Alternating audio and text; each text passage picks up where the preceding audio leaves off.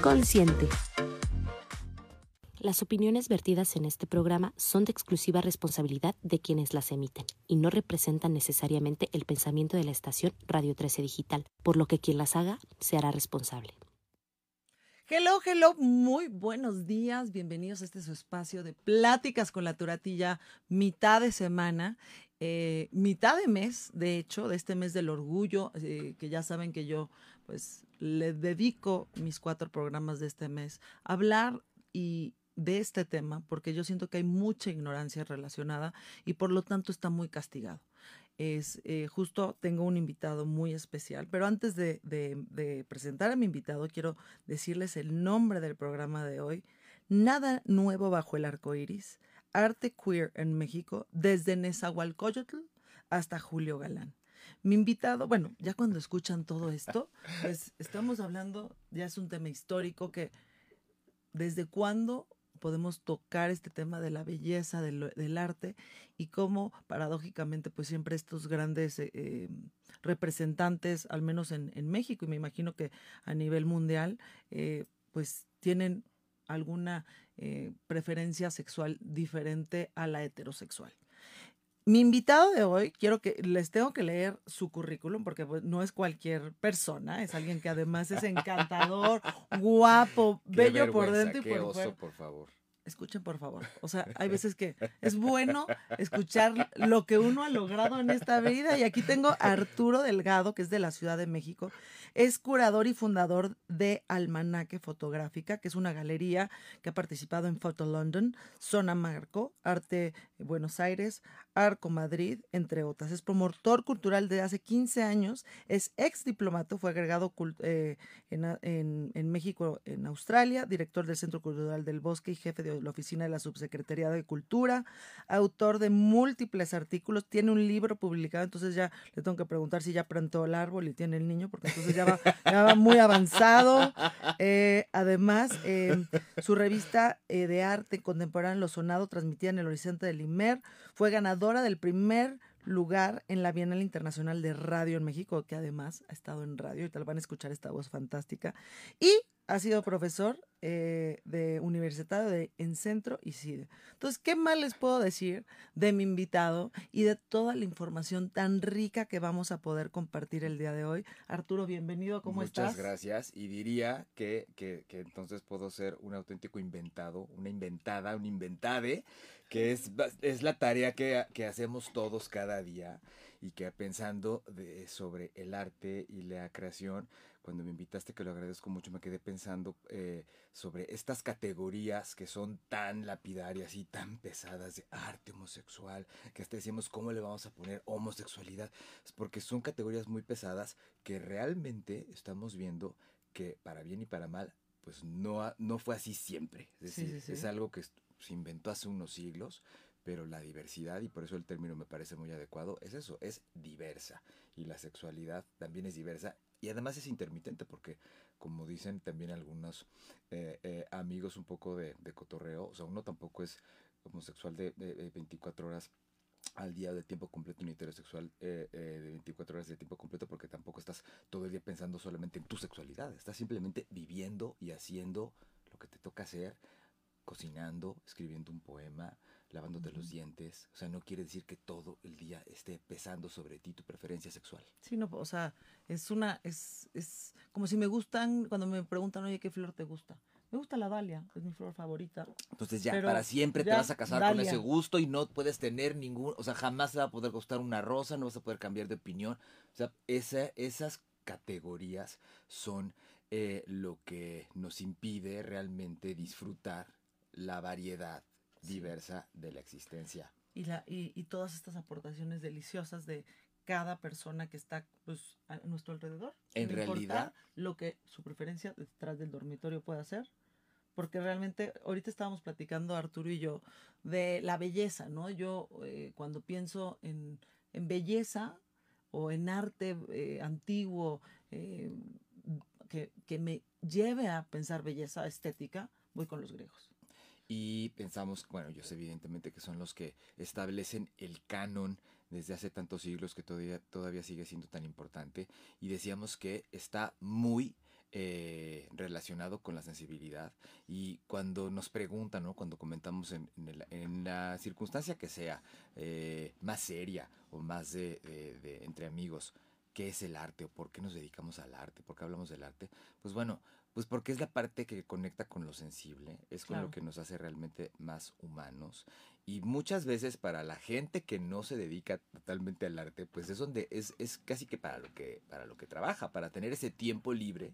¿Y, dónde, y, y, en qué vas a ocupar el tiempo libre? Pues vas muchas veces en hacer algo de arte o de, o de incluso el deporte podría considerarse algo como arte, pensando en los griegos, pero, pero es cuando puedes en el tiempo libre es cuando puedes leer un libro, apreciar una pintura, ver una película, escuchar, una, eh, escuchar el tipo de música que te guste y todo eso son creaciones artísticas.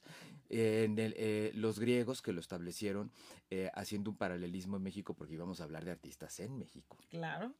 De civilizaciones tan importantes como la, la azteca, eh, haciendo, además, lo que sí quiero decir es que estamos, vamos a hacer una pequeña revisión, una probadita, que por supuesto no es exhaustiva, simplemente un grupo de artistas como pueda haber otros, porque si no nos van a decir, pero les faltó fulano y sutano perengano. Si no es una pequeña probadita para que tengamos un poco de conocimiento de quién han sido nuestros representantes de arte mexicano y sobre todo los más importantes, venía, eh, me, me comentó Arturo, pues todos tienen una preferencia diferente a la heterosexual.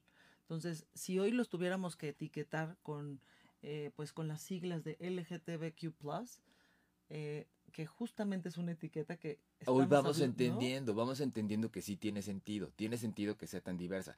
Luego nos lo tomamos de cotorreo, ¿no? De que es el LGTB hasta la Z, pero lo, yo creo que lo interesante va a ser que cuando pase el tiempo se quitarán todas esas siglas, todo ese abecedario simplemente quedarán en que, pues es que somos diversos y, y las posibilidades son tan diferentes como cada persona.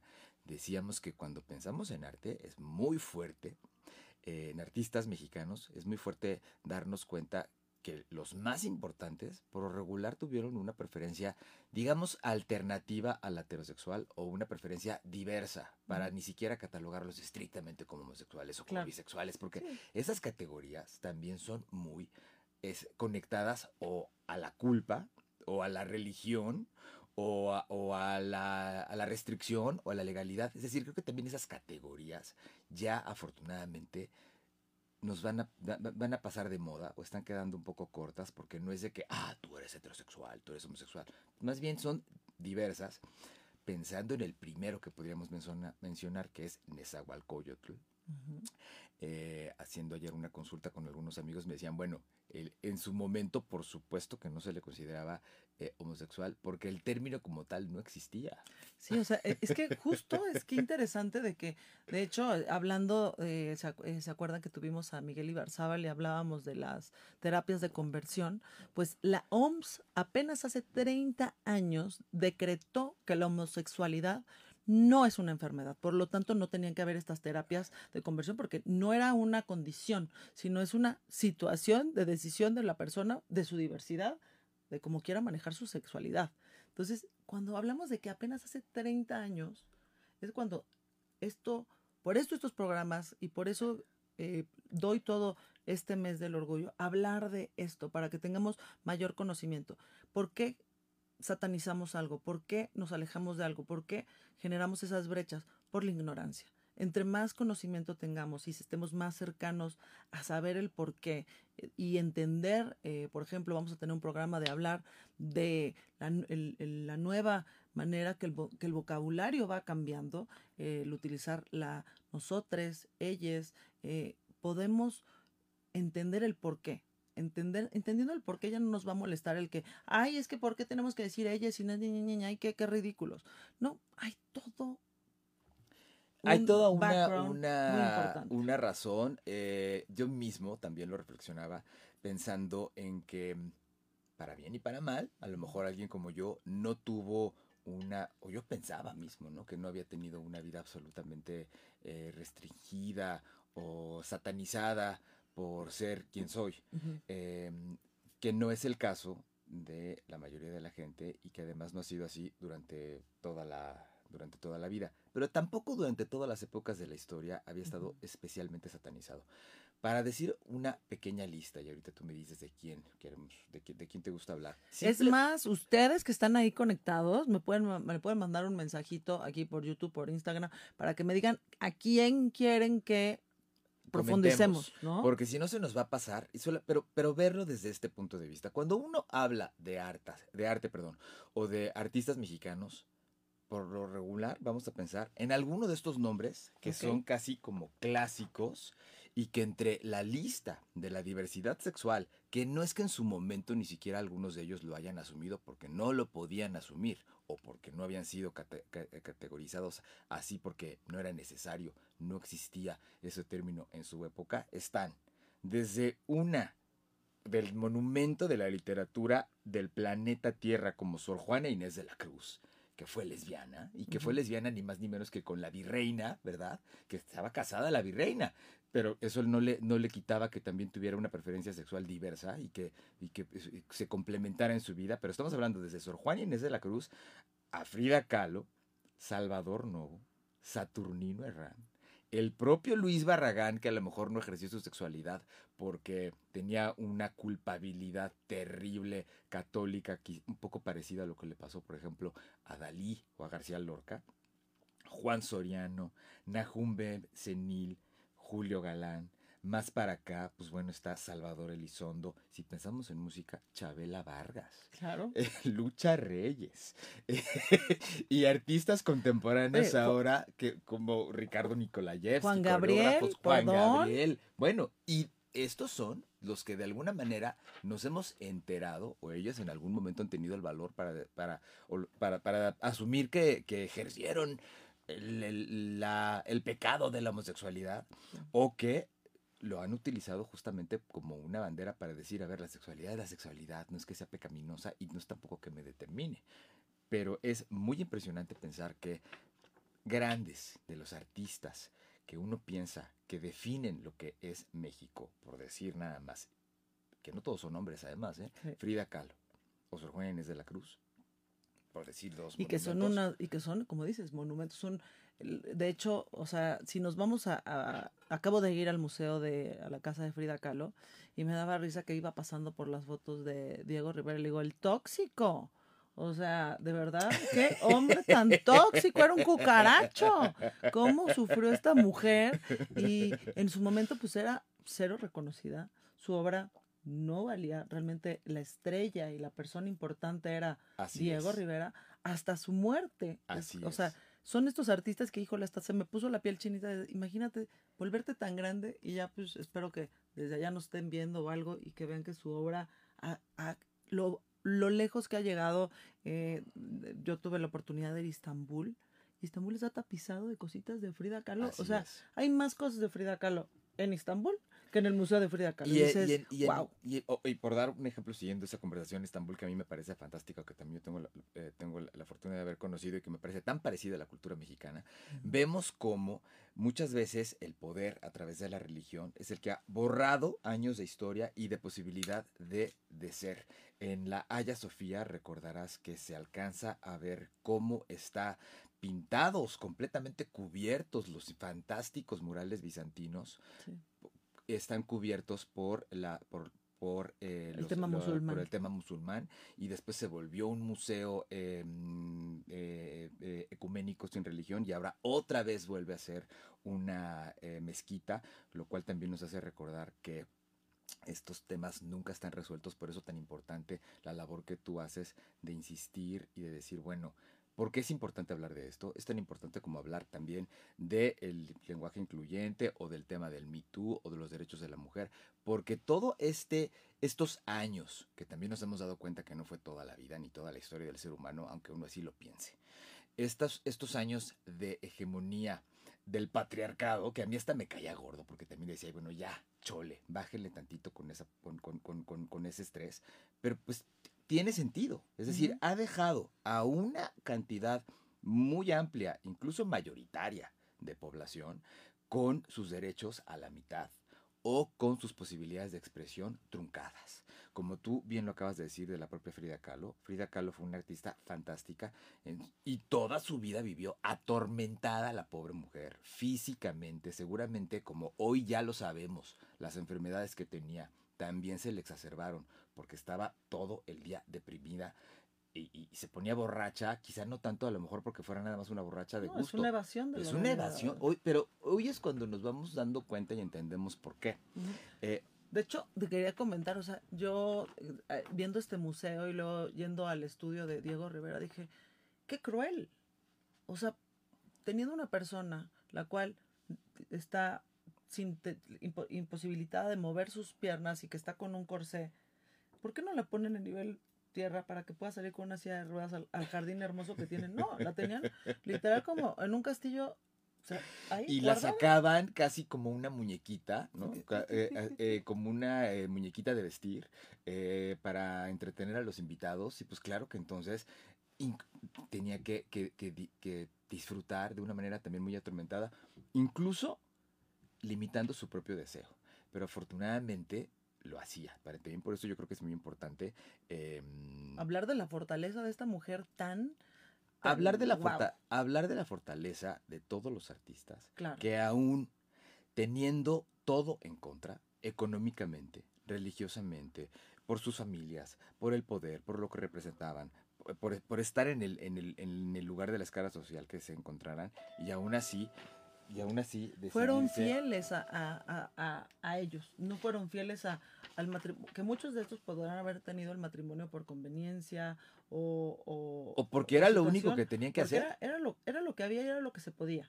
Y aún así siguieron desarrollando su expresión artística. Un ejemplo para hacer algo más concreto. Sor Juana Inés de la Cruz, que sigue siendo sin lugar a duda una de las autoras y de las escritoras más importantes del mundo y que eh, esta es una invitación, por supuesto, para que los googleen y para que los que los conocen bien los vuelvan a, regresen a ellos y los que no eh, los conozcan. Sor Juana Inés de la Cruz, a lo mejor todos nos acordamos un poquito de esta primera frase de hombres, necios, que acusáis a las mujeres. Pero bueno, tiene tiene eh, eh, una cantidad de poemas inenarrable, impresionante, que ella fue la que, la que inventa el soneto, eh, hizo teatro, hizo em, ensayo, uno de los libros más importantes y también crípticos, interesantes, y que está lleno de sinuosidades donde habla de la homosexualidad, eh, con mucha inteligencia, con mucha sagacidad, porque lo hace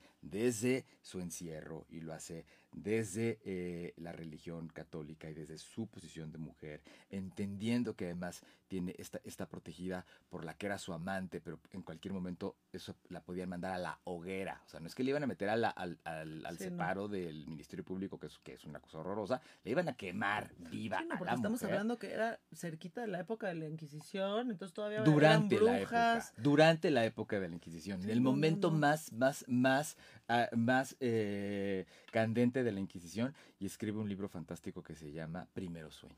Y el, el título ya te está hablando, si lo ves desde esta clave, de la libertad, de, la libertad y del decir, bueno, mi vida tiene por lo menos la posibilidad de existir aunque sea en un sueño. También es una cosa muy dolorosa cuando uno lo ve desde ese lugar. Y si regresamos a Frida es, alas para qué quiero, no, pies para qué quiero si tengo alas para volar. Entonces todos están hablando de este deseo de libertad. De esta represión que se saca desde otro lugar.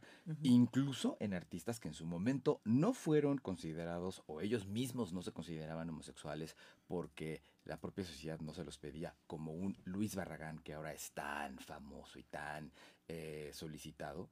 Eh, toda su vida vivió casi como un, bueno,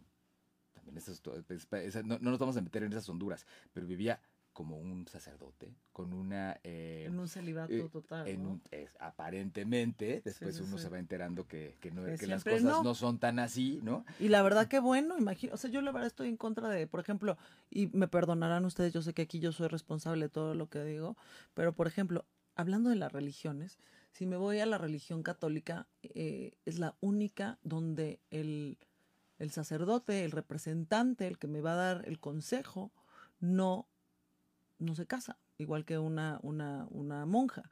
al menos los rabinos, pues me pueden dar un consejo mucho más aterrizado porque son papás, son hermanos, son esposos. Son de los temas. Y son hombres que tienen deseos y, y, y pues y que viven, ejercen, ¿no? Y que viven su, su humanidad de una manera completa. Son de los temas que, que le toca ahí a la iglesia desde hace mucho discutir y que lo vemos en artistas, digamos, un poco más hacia acá. Eh, bueno, hay uno fantástico que se llama Ulises Carrión, que tuvo recientemente, bueno, recientemente hace unos cinco años, una exposición en el eh, Museo Jumex, un eh, artista que hoy consideraríamos conceptual, que utiliza el lenguaje para hacer poemas cifrados o frases que aparentemente no tienen ningún sentido. seguramente los, los radioescuchas más más eh, viejitos se acordarán que en la antigua zona rosa, esa zona rosa de José Luis Cuevas, había fuera de un VIPS que ya no existe, un, eh, un mural increíble de letras que decía un cocodrilo loco, cocodrilo loco, cocodrilo loco, que yo me acuerdo que cuando de muy, muy, muy chiquito, como 4 o 5 años, lo, me, me causaba como, como conmoción de tratar de entender qué es lo que estaba observando. Al paso de los años voy entendiendo que, claro, alguien como Ulises Carreón, que utiliza el lenguaje aparentemente cifrado, lo que nos está diciendo son mensajes en secreto, donde lo que quiere es expresar su libertad, porque básicamente no se lo permite la sociedad. Entonces todo lo que está diciendo son gritos desesperados para poder ejercer su humanidad completa, como por ejemplo en el caso de Julio Galán, en esta exposición maravillosa que está ahorita durante el mes del orgullo en el Museo Tamayo, curada por Magali Arriola, haciendo un trabajo espectacular donde pone en diálogo a Nan Goldin, que también es una, una, una, una fotógrafa americana, pero que, que, que mayormente eh, toma fotografía documental de, homosexuales, de la fiesta, pero también de la, del dolor de la adicción, de la adicción precisamente, también nos hace entender que la adicción no solamente es porque, porque sea una persona súper reventada y quiera estar en la fiesta, sino porque está realmente tratando de tapar el dolor de su vida y de su existencia y de no poder expresarse. Eh, está con, con esta eh, obra tan, tan conceptual y tan fantástica que nos hace entender que el arte conceptual sí tiene sentido cuando está bien hecho, como eso lo de Hugo Rondinione con esos payasos eh, nostálgicos del vocabulario de la, de la soledad, donde vemos el reflejo del arco iris que pues significa la libertad y la diversidad, pero que en esos reflejos por la tarde se vuelve algo melancólico, muy doloroso, como estos domingos de soledad tremendos, sobre todo para muchos homosexuales cuando están pensando en que no, no, no podían tener acceso a una familia completa como afortunadamente hoy sí, y por eso es importante defenderlo, porque, hay, porque se tiene el derecho a tener una familia como uno la quiera tener.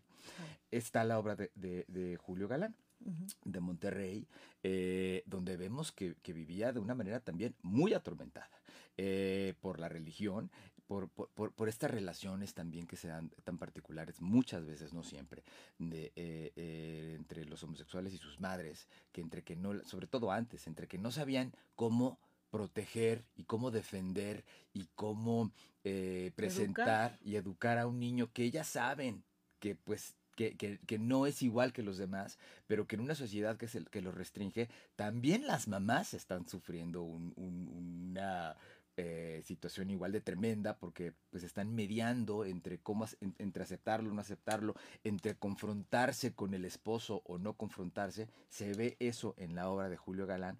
Y eh, eh, hay unas esculturas que pueden interpretarse desde una manera inclusive sexual o muy sensual pero por otro lado te está hablando de una gran represión, una escultura donde se ven un cuerpo cortado en dos, como si fuera de un mago, amarrado, amarrada a las piernas, que básicamente de lo que te está hablando es también del deseo del propio Julio de decir, no quiero ser homosexual, porque me está, me, está causando un dolor en el alma. Entonces, creo que eh, eh, también vale la pena retomar o revisitar la obra de, muchos de esos artistas que son de los más importantes. Y además, bueno, qué mejor que plan que ir a un museo. El Museo Tamayo está hermoso y pues ver esta obra en este mes del orgullo yo creo que es una gran experiencia que no podemos perdernos.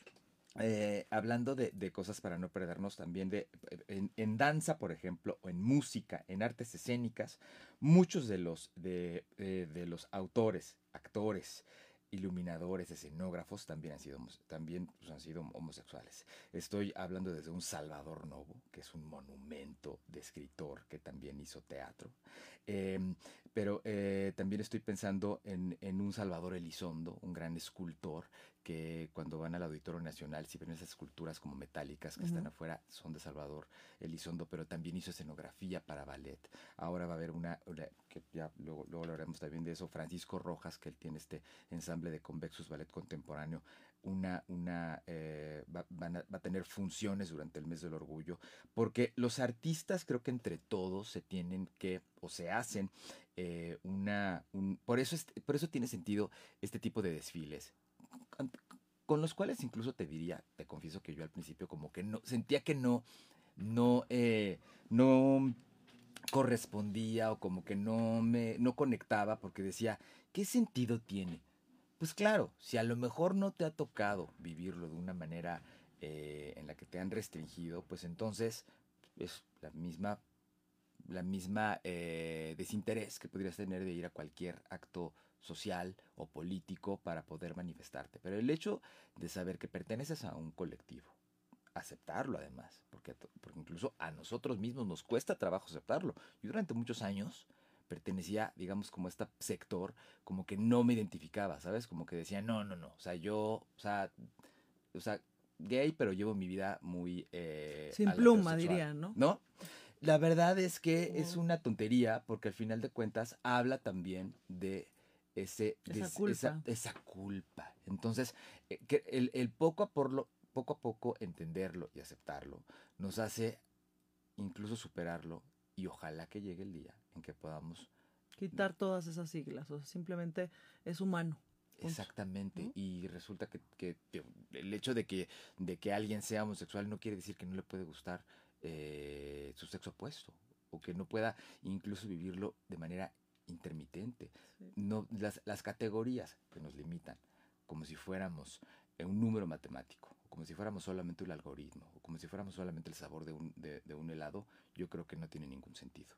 De hecho, hay un video fantástico eh, que lo hicieron en España que hablan de pues diferentes, o sea, de los de los millennials y, y hablan de una persona que es binaria. Entonces el señor, ya un señor grande como de 90 años, le está explicando a la esposa, no es que la señorita, y le dice la chava, no, es que no soy señorita. Entonces le digo, pero es que no sé cómo presentarte. Y le dice la, la esposa, pues es una persona. Pues sí, y hoy nos, nos parece incluso ridículo, jocoso, esto del, lenguaje incluyente. A mí mismo lo, lo acepto, ¿sabes? Todas estas em, formas eh, discursivas que tienen detrás una acción política, una acción social, una acción de, inclusión, claro que en un principio nos parecen un poco chocantes e innecesarias, porque las estamos pensando desde nuestro lugar cómodo, donde decimos, bueno, pues como a mí no me afecta, o inclusive hoy nos damos cuenta que también ese discurso a medias, de decir, Ah, yo no tengo ningún problema con los homosexuales, siempre y cuando no se metan en mi vida. Pues bueno, pues evidentemente, pues yo tampoco tengo ningún problema con los marcianos, ni con los extraterrestres, ni, eh, o sea, ni, ni, con las personas que hablen en mandarín, pues porque no, pues, no, nunca voy a conocer a nadie o es algo que me queda completamente lejano, pero evidentemente el problema, el quid y el acto de resistencia, de aceptación, de solidaridad, de entendimiento y de comprensión es cuando dices, bueno, aunque no tenga el problema, yo lo voy a aceptar o yo lo voy a, es más, me voy a interesar. Porque también nos damos cuenta que la cultura y el arte tienen sentido no porque sea una cosa para una élite o no porque sea algo eh, em, que aparentemente eh, no tendría mayor sentido más que de esparcimiento o sería algo fatuo o algo, eh, digamos, suntuoso ¿no? o suntuario, sino porque realmente es donde nos encontramos como seres humanos. En el momento en el que disfrutamos la música, sea electrónica o sea Chabela Vargas, eh, donde, podamos, donde nos podemos hacer un alto en, nuestro, en nuestra cotidianidad para apreciar un paisaje o, un, o una pintura en el momento que podamos dejar de estar leyendo solamente las noticias del, del último día con las tragedias nacionales e internacionales y leemos un poema o una novela. En el momento en el que dejamos de estar viendo a, eh, cómo bailan en el, en el TikTok y nos damos el tiempo de ir a un, a un teatro para ver una obra de teatro o ballet, es cuando estamos en el, en el encuentro con el arte y nos damos cuenta que ser humanos vale la pena. ¿Y que vale la pena eso? Ser humanos. ¿Y qué creen? Muchas de esas expresiones artísticas las hacen seres humanos que están tan conectados con su, con, con su sensibilidad que muchos de ellos la quieren disfrutar con otra persona, aunque sea de su mismo sexo. Sí. Tienes toda la razón. o sea, no puedo decir eh, más que sí. De hecho, tenemos dos preguntas. Ahorita las metemos a mitad del programa. Eh, Nicolás Arteaga pregunta, ¿en qué movimiento artístico podrías decir que mostraban la libertad sexual en el arte? Nicolás dice que él cree que en el romanticismo. Yo creo, tiene razón. Yo diría de entrada que en todos yo creo que también esa es una de las grandes eh, hazañas de los artistas, que aún en las épocas más restrictivas se logra. Eh, un, eh, por supuesto, en el romanticismo en México, Saturnino Herrán. Saturnino Herrán es uno de los pintores más maravillosos, que también los invitamos a que vean su obra que está en el Munal, en la colección permanente. Es el que pintó, seguramente recordarán, ese eh, cuadro que parece como un Renoir, que parece como que, es de la escuela francesa romántica, eh, impresionista, que se ve este, eh, que además es un, un, guapote, un chavo guapísimo, que está en una trajinera con unas flores de cempasúchil hermosísimas y que está como, haciendo, como, recorriendo y parecería prácticamente como un Monet, ¿no? Ese es Saturnino Herrán. Digamos que él lo pudo en su momento hacer de una manera completamente libre, o incluso un Esahualcoyotl, porque como no se había inventado la homosexualidad, pues, pues su poesía, hoy, si se lee con la clave de lo queer, pues puede ser completamente gay, pero en la época que estaría más restringida, por ejemplo, en los 50s, o en los 40, como puede, que es una de las épocas de mayor restricción. De eh, todo, porque, o sea, había, bueno, y es más, si nos vamos desde los 30, hablemos de la restricción del alcohol. Entonces, porque el alcohol, ojo, siempre ha sido como un, pues un, o sea, desvías la atención, no nada más los gays, sino cualquier persona de cualquier eh, em, preferencia. preferencia sexual, simplemente el no querer aceptar la realidad es un, un, un escape. Entonces, están los años 30, gran depresión, y en, y en México no es la excepción. Eh, alguien que, que ya, lo mencionamos, pero que podría eh, complementar con lo que nos está preguntando Radio Escucha, lo que nos está comentando, aún en las épocas aparentemente no tan generosas, Luis Barragán, que vivía como un sacerdote, que vivía eh, frugalmente, pues ¿por qué creen que esos colores? O sea, ¿por qué de pronto rosa mexicano, rosa combinado con amarillo, ¿no? Donde además hacía estos pequeños hoyitos, como que eran como una una estructura brutalista, pero con espacios para la libertad, pues te está hablando también de de este grito de libertad, ¿no? Tenemos otra pregunta más, eh, eh, es un anónimo. Pero no consideras que la religión se contradice tan solo la capilla sixtina muestra los cuerpos y muchas obras religiosas son desnudos cuando ellos las prohíben sin meternos en dimes y diretes. Absolutamente, y sin meter, eh, eh, básicamente sin meterse en dimes y diretes lo han hecho todas las autoridades religiosas, en prácticamente todas las religiones. Nada más pensemos, qué curioso, ¿verdad? Que casi todas las, todas las representaciones de las deidades de cualquier religión no sé si se han dado cuenta que casi todas están desnudas. Y no sé si se han dado cuenta que, que, muchas de ellas están también en representaciones físicas, donde están hablando de que esa fisicalidad del ser humano va más allá de la reproducción, va de el, tener conciencia de tu cuerpo, ¿no? Eh, claramente eh, la posibilidad de poder hacer eh, desnudos eh, eh, sobre todo en la religión, en la tradición judio-cristiana, pues está, como muy bien lo dice nuestro radio escucha, en eh, las expresiones del renacentismo y ah, nosotros hablamos ahorita nada más una mini lista de algunos mexicanos. Mexicanos. Pero evidentemente Leonardo, pues era homosexual. Leonardo da Vinci era, homosexual y em, hay toda una visión ahora muy interesante que les recomiendo que lo vean en el internet. Em, una exposición fantástica que tuve la oportunidad de ver recientemente que se llama Nuevas Masculinidades. Está en el Museo Victoria and Albert de, Londres. La patrocina Gucci y está digamos que relatada a partir de la indumentaria. La indumentaria, la, la vestimenta, siempre ha sido diversa. Hoy, nos, hoy la gente se escandaliza porque en el desfile del Pride, o porque en los videos musicales, o porque en RuPaul, o porque en las expresiones, digamos, más, más, más joviales, los chavos se ponen falda y se ponen arete y se pintan la uña.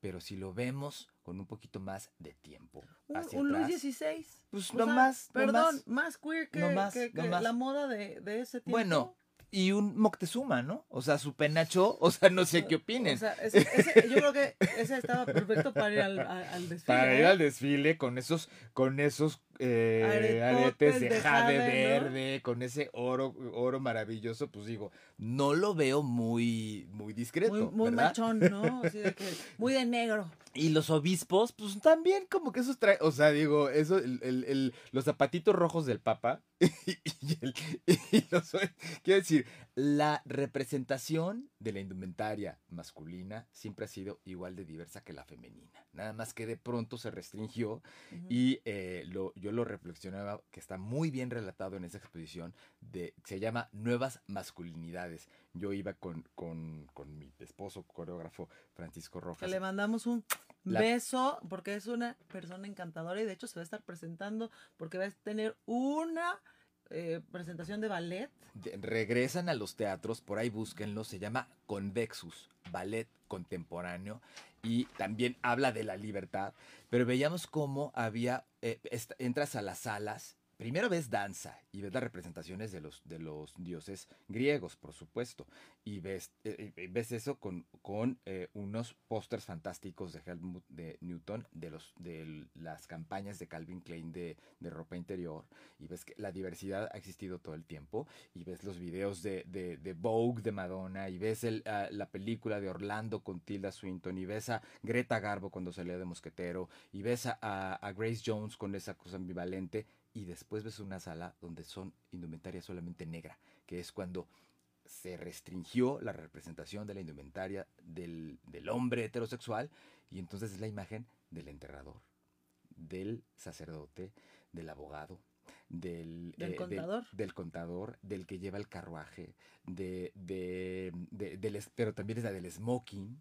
Eh, eh, y por eso ahora lo vemos, que es tan, tan, interesante y por eso vuelven tan, tan, tan, tan tan entretenidas, cuando son las entradas, por ejemplo, a las, a las ceremonias de las fiestas del Met, que las, que las patrocina un, una academia de la indumentaria y, y, vemos cómo también ahora ya los trajes de los hombres pues, son lo que habían sido antes. O sea, tienen una expresión, no nada más el típico smoking perfecto de Tom Ford sino no. O sea, ahora pueden Gucci es, está teniendo una expresión. Pueden tener flores, y pueden tener olanes, y pueden, y pueden tener faldas, y pueden tener tirantes, porque cuando uno se pone a pensar lo simplemente lo aburrido, lo tonto, lo innecesario y lo irrelevante que es, ¿por qué vivir de una manera tan aburrida? Cuando uno como ser humano tiene conciencia para poder hacer lo que uno se le pegue la gana y, y ponerse una flor en la cabeza, en el ojal o en los zapatos. Y no, ah, no, como eres hombre te puedes poner la flor nada más en el ojal. No te la puedes poner en la oreja. Es una tontería. Digo, una flor es una flor y el deseo va a ser el deseo. Y eh, eh, incluso pensar que por qué el color rosa eh, de niña y el color azul de niño. Como si los colores tuvieran preferencia sexual. Es como si, ah, no, ¿sabes qué? A ti no te va a... ¿Sabes qué? ¿A ti te gustan los osos? No, el oso no te va a gustar, porque pues el oso es de niño. es una tontería. Es más, si nos vamos mucho, o sea, a, la manera en la que nos educaron, o sea, yo sé que yo tengo mi lado masculino muy desarrollado, eh, a lo mejor porque crecí con puros hombres y pues era o eso o, te matan, ¿no? Y además era la más chiquita, entonces pues tuve que, a lo mejor por la manera en la que me educó mi padre, pues desarrollé este lado masculino eh, y, y por eso trabajo en un despacho de abogados y bla, bla, bla, bla. Pero, ¿sí? Entonces, como que te van empujando a eso. O sea, las mamás tienen, o sea, tienen a sus hijitos y al niño le dan el carrito, el tractor, eh, y a la niña el muñequito para que lo arrulle y, y, el juego de té, que ojo, soy una persona que le encanta toda la parte de la feminidad y, y, ser muy femenina, pero es muy empujada. O sea, tú, tu Barbie, tú, tu carrito. El tema ¿No? es que parece mentira que es una, una conversación incluso se puede escuchar añeja, pero no lo es. Es muy importante tenerlo muy en cuenta, no solamente si tú eres heterosexual para aceptar a lo diverso o a la homosexualidad, sino tú mismo como heterosexual para darte chance de vivir de una manera más diversa.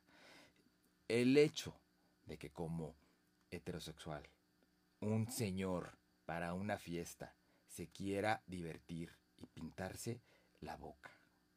O O el- el ponerse delineador, un Nolan, ¿no? no, o sea, no se va a morir. O sea, no va a llegar una rama flamígera, una, una llama flamígera del más allá para, para condenarlo eh, a la vida en el infierno. O sea, no va a suceder. Porque además es simplemente la posibilidad de disfrutar. Es como si tienes en la mesa un, un manjar y tú solamente vas a comer puré de papa. Y tienes enfrente la mayor cantidad de, de, De opciones. de opciones, ¿por qué limitarte nada más a uno? Ah, o si eres mujer, ¿qué no puedes entonces interesarte por la mecánica de los coches o, no- o por la electricidad? Es como, si se pone uno a pensar, gracias a estos discursos de la diversidad, que muchos de ellos se expresan de manera muy contundente con el arte, nos damos cuenta que esas limitaciones solamente nos son eso. Existen en nuestra cabeza. Y solamente son eso, limitaciones, porque realmente podríamos vivirlo de una manera más diversa. Por eso me encanta el término diversidad y por eso me encanta el término también de arte, porque eh, ahí es donde se conjuntan estas expresiones que sin ser a lo mejor tan narrativas como tú y yo estamos ahorita comentando, invitan a la gente simplemente a vivir su vida de manera más completa. O sea, ahorita que estábamos hablando de arte, pensé, la palabra arte, si bien acaba en e, no es harto o harta. Fíjate. Pero el él lo determina como es algo masculino, ¿no? Entonces, evidentemente, evid- en algún momento será le arte, ¿no? Porque pues es algo que no tiene género. El arte es una expresión. Y veremos también cómo van expresándose los artistas cuando ya, ya no estén tan limitados a este tipo de restricciones o cómo esas restricciones también hicieron que generaran de cierta manera. Porque pensando en, en una época mucho más hacia atrás, como decíamos, de, de- de alguien como Sor Juana Inés de la Cruz o como un, o como un Nezahualcóyotl, por hablar de, de simplemente de nombres conocidos, ¿no?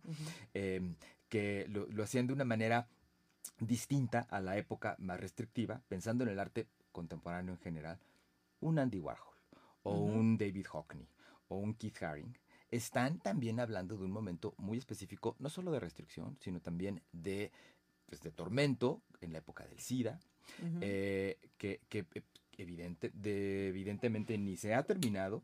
eh, parece que ahora también ya, hay como no- ya no hay conciencia en las, en las generaciones más jóvenes de que eso sigue siendo un problema que hay que cuidar, que, que tiene también sus razones eh, sociológicas, que quién sabe por qué, por, o sea, habrá razones por las cuales sucedió en algún momento en cierto grupo, pero que hablaba también de una gran represión, o sea, esa, esa, ese libertinaje, esa promiscuidad que se dio durante los 70s y durante los 80s, tampoco fue una cosa gratuita nada más porque fueran unos salvajes que querían estar todo el tiempo ejerciendo la promiscuidad más absoluta. No, seguramente también sucedió porque había una restricción del nabo donde verdaderamente ya ese grupo de creativos y de gente era estar todo el día en una oficina con una corbata que es muy interesante como la corbata ya se dejó de- casi de utilizar, pero la corbata en inglés se dice tie, tie, que es un Sí, nudo amarrado en el cuello, ¿no? Claro que ese grupo social que se sentía tan restringido se, se quitaba la corbata y pues se iba a esa a, a- a desfogarse. Sí, era una olla express que en el, el verano del 69, ¡pum! Explota, ¿no? Ojalá que llegue el momento en el que, incluso lo, lo digo pensando en las mentes más conservadoras o más este, restrictivas, ¿no? Pues bueno, para que no haya necesidad de tener esas, esa, ese tipo de locura tan promiscua y tan salvaje, pues bueno, en la medida que se vaya aceptando la cosa, pues ya no van a tener que irse después de la boda eh, o de la primera comunión, hipócritamente a un bar a ponerse hasta atrás para, para, para, ahogar esa angustia de no haber, de haber tenido que estar este tan cericitos en, en la cena con, con la tía, pues bueno, en la medida que esa tía ya no se ponga tan, tan salvaje también y tan ajá. loca, pues a lo mejor entonces el sobrino ya no se va a ir al, al, al, al, al, bar gay a desfogarse y se va a quedar con ella a platicar. y cuando- seguramente sí. hasta le presenta, hasta una le dirá quién es Almodóvar y el otro le, y el, no, y el otro le dirá quién, quién es eh, Frida Kahlo. Sí, o sea, cuando hablamos de, de- de la restricción, todo lo que te genera restricción es lo que quieres hacer. Entonces, al, al decir eso es lo prohibido, el ser humano, es más, regresemos a la religión católica, regresemos al, al jardín del Edén. ¿Qué es lo que pasa con el humano? Le dice, no te comes esa manzana. Y ahí vamos detrás de la manzana. O sea, teníamos el paraíso, pero no, queremos lo que no podemos tener. Porque la naturaleza humana es la curiosidad. Y gracias a la curiosidad es que ha habido evolución, Así es. invención, creación y razón de vivir. Porque si no tuviéramos esa curiosidad para estar cuestionando cada una de las cosas que hacemos y por qué las hacemos, incluso cuestionarnos por qué nos gusta quien nos gusta, pues entonces seríamos, seríamos, seríamos no humanos, seríamos seres irracionales donde simplemente viviríamos por el instinto. Muchas veces esas restricciones pareciera que lo que quieren generar es que vivamos de forma automática, solamente restrictiva, robótica. Y por eso los artistas, que son los que se permiten cuestionar eso, en todas las épocas, desde todos los discursos, desde, que los desde aquello que los restringe en cada momento, son los que generan estas expresiones que al paso del tiempo es lo que nos maravillan y lo que le da sentido a nuestra existencia. Y de hecho, o sea, entre más, de hecho, a mí me, me parece interesante el ver cómo va a ir cambiando la historia del arte. Porque hoy por Claro. hoy, al, al, al ya ser más aceptado y ya no ser una restricción, Claro, pues yo ya no voy a ver eh, es, ese deseo de libertad porque ya lo tengo. claro. Entonces, el, el discurso realmente va a ser más real. No va a ser nada más, quiero mi libertad, quiero alas para volar, Oja- quiero... ¿no? Ojalá que la boca se te llene de, de- razón, que lo predigamos, porque creo que eso sería una cosa fantástica. Eh, a veces soy un poco más pesimista, no, no, no estoy tan seguro que así suceda, creo que la, la historia del ser humano siempre son oleadas, pero por eso, ojo, ojo a los chavos, pero también a las abuelitas y a los de mediana edad, no demos por hecho ninguna de nuestras libertades. Y por eso vale la pena pelearla y comentarla todos los días. Sí. Porque en cualquier momento se nos va como agua.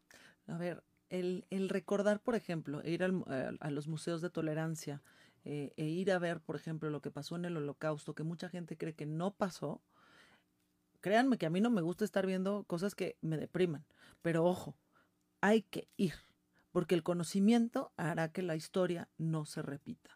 El recordar cuáles son tus derechos universales, tus derechos humanos, hará que podamos compartirlos con todos los humanos, no únicamente con los que van de acuerdo a mi religión, a mi situación social, sino respetar al humano por lo que es, humano. Así es. ¿no? Y, y no, dar por, no dar por hecho ningún derecho.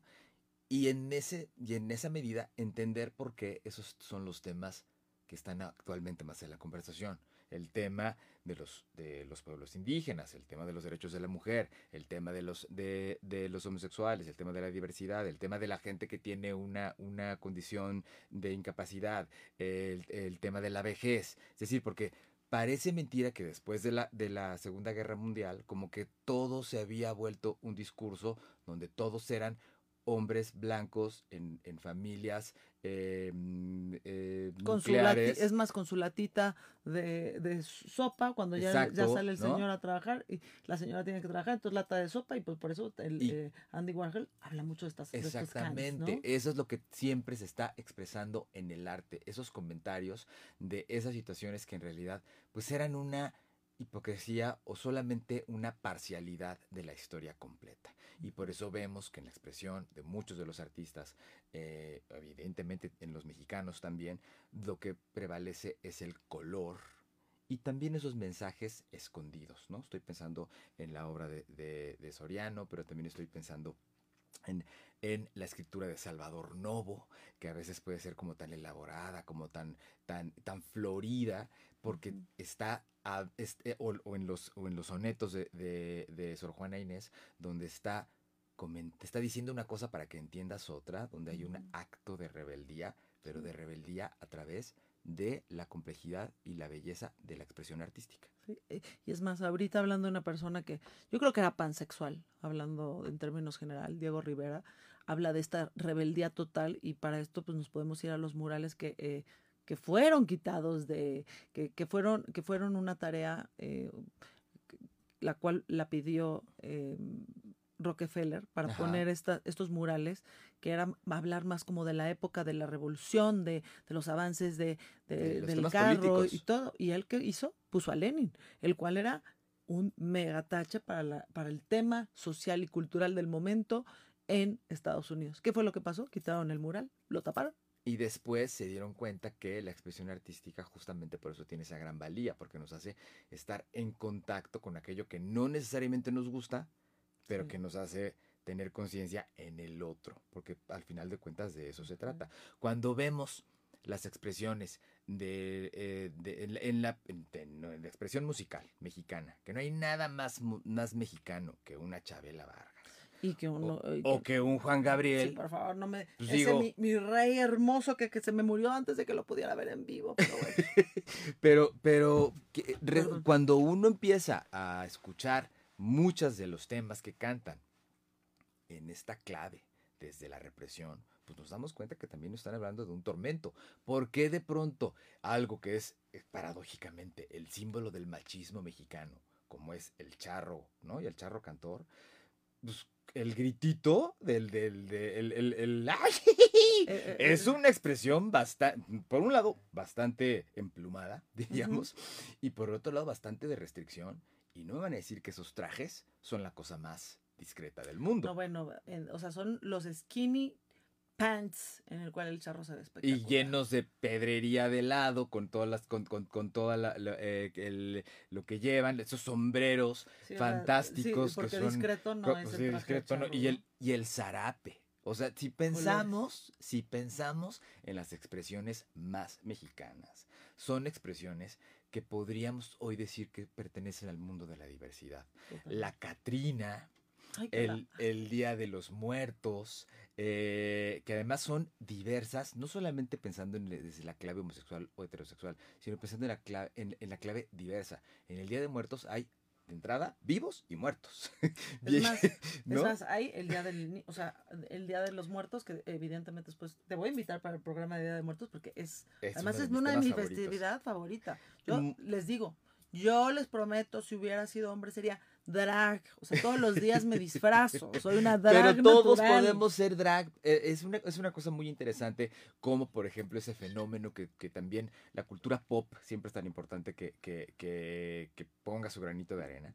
Eh, hegemónicamente, RuPaul Drag, eh, eh, Drag RuPaul. Race eh, tiene más de 10 años esa, esa eh, serie y la primera vez cuando se veía o se escuchaba de ella era algo muy transgresor y era algo muy incómodo incluso, incluso hasta un poco doloroso de ver, incluso los propios participantes que veías también era, era- ta- también decías, híjole, es gente que que se la ha pasado muy mal y que está saliendo aquí con, con una expresión salvaje para poder, para poder defender quiénes son y, y cómo ha evolucionado al hecho de que ahora jóvenes o chavos, eh, como ya nacieron con eso, ya lo ven completamente diferente. Es más, muchos de ellos ni siquiera son homosexuales. Ojo, son heterosexuales, pero les encanta la expresión queer y se vuelven drags. o ¿Qué sea, es lo que, ¿no? qué es lo que, lo, lo que, lo que yo te iba a decir? O sea, uno, si uno quiere ser drag, pues puede ser drag un rato y no va a pasar absolutamente nada. Sí, no, y- no, y- no, no es la- enfermedad. La idea es divertirse y entender el mundo de una manera más amplia. En México también, bueno, en México se hace de manera maravillosa.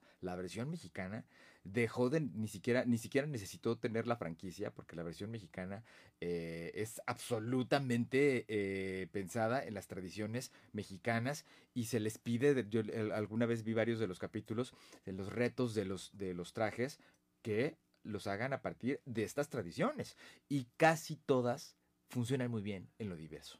Los alebrijes, Que también son como estos, es- eh, pensados desde otro lugar, podrían ser como estos party boys o como estos trajes completamente eh, eh, andróginos. Exacto, porque no tienen sexo. O sea, yo no he visto un, un alebrije con el aparato reproductor femenino o masculino. Son, son asexuales. Y los, y los, y además, a género. No, y no además son diversos, porque hablan de que un león puede tener una, una caparazón de tortuga, pero puede tener unos cuernos de rinoceronte. ¿Y a las de colibrí? Es que eso es lo diverso, conforme, o sea, en la medida en la que vayamos entendiendo que lo diverso es eso, lo diverso no es una categoría blanco y negro dialéctica de homosexual contra heterosexual. Eso creo que es lo que hay que entender hoy. Lo diverso es eso, es un alebrije, es una, o es un, o es un, un, un, un una Catrina. Es decir, es algo o es un traje de charro. Es algo donde pueden convivir las dos cosas.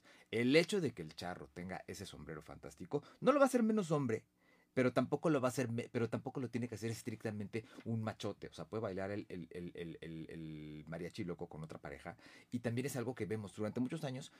Hasta bailar estaba restringido. Tú podías ver en una boda a dos mujeres bailando, a dos señoras, pero no podías ver a dos hombres bailando. Ahora sí. Y ahora, y además ahora resulta que es lo más divertido, es el momento más divertido, cuando, ¿no? Cuando casi, casi ya la tía le dice, ay, mijito, échate un Vogue, ¿no? Porque es la, es la forma donde todo mundo quiere vivir esa diversidad. ¿Por qué es tan interesante o tan divertido el Vogue? Pues porque estamos moviendo los brazos como locos, porque estamos, estamos simplemente ampliando nuestra expresión del cuerpo. Por eso, las expresiones artísticas, no solamente la pintura, que están, digamos, eh, eh, o la escultura, que están fijas en una sala, sino la danza, la música, son invitaciones para que este mes del orgullo busquen todo lo que hay y lo disfruten.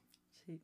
Oye Arturo, de verdad, qué delicia tenerte en cabina, qué delicia hablar con una persona que tenga tanto conocimiento y contenido que nos pueda compartir eso, porque yo lo que creo es que en este programa a los, nuestros invitados nos ofrecen herramientas para volvernos mejores versiones y aquí el, el consejo es aceptar la diversidad. Claro. ¿No? Entonces, yo te quiero agradecer el que hayas venido, el que nos compartas tanto conocimiento, porque de verdad tienen que ir a conocer su eh, galería, Vayan a la galería Almanaque, que de hecho ahorita tienen una exposición de fantástica de fotografía, que yo les digo que es la primera vez que yo veo una fotografía que baila. Sí. Tienen que ir a verla. De un dúo de dos mujeres, una mexicana se llama Ana Domínguez, la otra es finlandesa, se llama Nora Kulvik, ellas sirvan como Ana D y Nora K. Eh, la exposición se llama Lucida Apparatus, les va a gustar, tiene mucho, eh, habla mucho también de lo diverso. Y, eh, y, también estamos produciendo ballet. Vayan por favor a, a, las funciones que ya se acercan con Vexus Ballet Contemporáneo. ¿Cuándo va a empezar esta? esta, empieza a finales de junio en el Teatro Bicentenario en el Estado de México, que es esta ópera maravillosa. Esas son funciones gratuitas para la gente que vive por allá. Por favor, chequenlo. Son gratis en esta, en esta ópera maravillosa que se llama Elisa Carrillo, que eh, es un teatro fantástico y luego va a estar eh, a principios eh, de julio en el teatro. En el foro Un Teatro que está en la Condesa, así se llama, búsquenlo como Un Teatro, y en el Teatro Varsovia. Son teatros independientes dedicados a estas expresiones artísticas. El ballet contemporáneo es maravilloso. Francisco Rojas lo pueden buscar también. Él es el coreógrafo que fue eh, solista de la Compañía Nacional de, México, solista del, Australian Ballet, y que eh, en esta, em, en esta eh, nueva coreografía que se llama El Azul del Cielo, habla de la libertad del vuelo, es muy, pues, por eso se está presentando en el mes de, del orgullo también, está realizada con un maravilloso compositor francés, Regis Campus, que se ganó el Swiss Life Award, es, la música es increíble, la música tiene pedacitos de la voz de Bjork y de eh, Ennio Morricone con quien él trabaja. Es una pieza de muchísima calidad, los visuales son increíbles. Vayan también a disfrutar estas expresiones artísticas que no son aburridas. El ballet es muy divertido, muy intenso y muy eh, eh, diverso también cuando los artistas que lo, que lo realizan lo hacen desde ese lugar. De hecho, les quiero decir algo muy triste que nosotros de verdad tenemos que tomar acciones de al menos una vez al mes ir a un museo en nuestra ciudad, que ojo, la, Ciudad de México es la ciudad con más museos. El Museo de Dolores Olmedo ya cerró. No. Ya cerró. ¿Es verdad? Sí. Y, eso sí es una tragedia. Es una, eso era una, bueno, no lo pieza espectacular, esos jardines con sus cholos cuincles, la, la cantidad de obra que tenían de Diego y, Frida. Eh, Tendríamos que hablar de ese museo y de, y de Lola Olmedo como otra mujer también. Fuertísima. Ella fue la que inventa realmente a Frida Kahlo. Y, eh, y, apoya a Diego Rivera, porque si no, Diego Rivera no hubiera sido lo que, lo que es hoy. Ah, no, bueno, totalmente. Y también tuvieron una, una vida diversa donde entre ellos también tuvieron sus que veres. Y ahorita uno lo vería como de una manera muy pecaminosa. Pero no, seguramente se lo pasaban bien, estaban disfrutando. Entre tequilas y tequilas, entre la chorcha y la poesía, pues ¿qué es lo que pasa? Son expresiones de amor. Y se dan chance. Sí. Pues bueno, yo de verdad que este programa lo he disfrutado muchísimo. Espero que ustedes también lo disfruten, lo compartan. Eh, Arturo, ¿dónde te pueden buscar para que te sigan, por favor, en tu galería divina? Almanaque Fotográfica en Instagram y Convexus Ballet Contemporáneo en Instagram. Perfecto, pues sigan a, Arturo. De hecho, todavía tenemos varias preguntas eh, hasta cómo eh, analizar un cuadro. Por favor, síganlo, conéctenlo. Es una persona que está llena de conocimiento y además está abierta a compartir. Pues yo te agradezco que estés aquí compartiendo. Eh, de verdad, ya sabes que la cabina está abierta para ti. Cuando tengas exposiciones, por favor, háznoslo saber para invitar a todo mundo a que explore el arte. Yo, yo cuando voy a un museo siento que alimento mi alma, cuando veo un libro, cuando esto y estas expresiones hay que estar pues más abiertas a ellas. Aprovecharlas, que vivimos en una ciudad que nos ofrece tanto. Pues bueno, yo me despido y ¿qué creen? Eh, pues hablando justamente del tema de la sexualidad y que la gente ya no está teniendo ese cuidado y habiendo tantas opciones como ahora el PrEP, va a estar con nosotros el doctor Arturo Orozco, el cual nos va a hablar de salud sexual. Wow. ¿No? Entonces hay que explorar este Muy tema. Importante. Hay que, uno, cuidarnos, porque pues cómo vamos a poder estar bien si no nos cuidamos primero nuestro templo que es nuestro cuerpo y seguiremos hablando de esta diversidad de este mes del Pride. Les agradezco que se hayan conectado. Estamos eh, la próxima semana con el doctor Arturo Orozco. Pues yo me despido, soy Marturati y si tienen alguna propuesta para el próximo mes, pues háganmelo saber.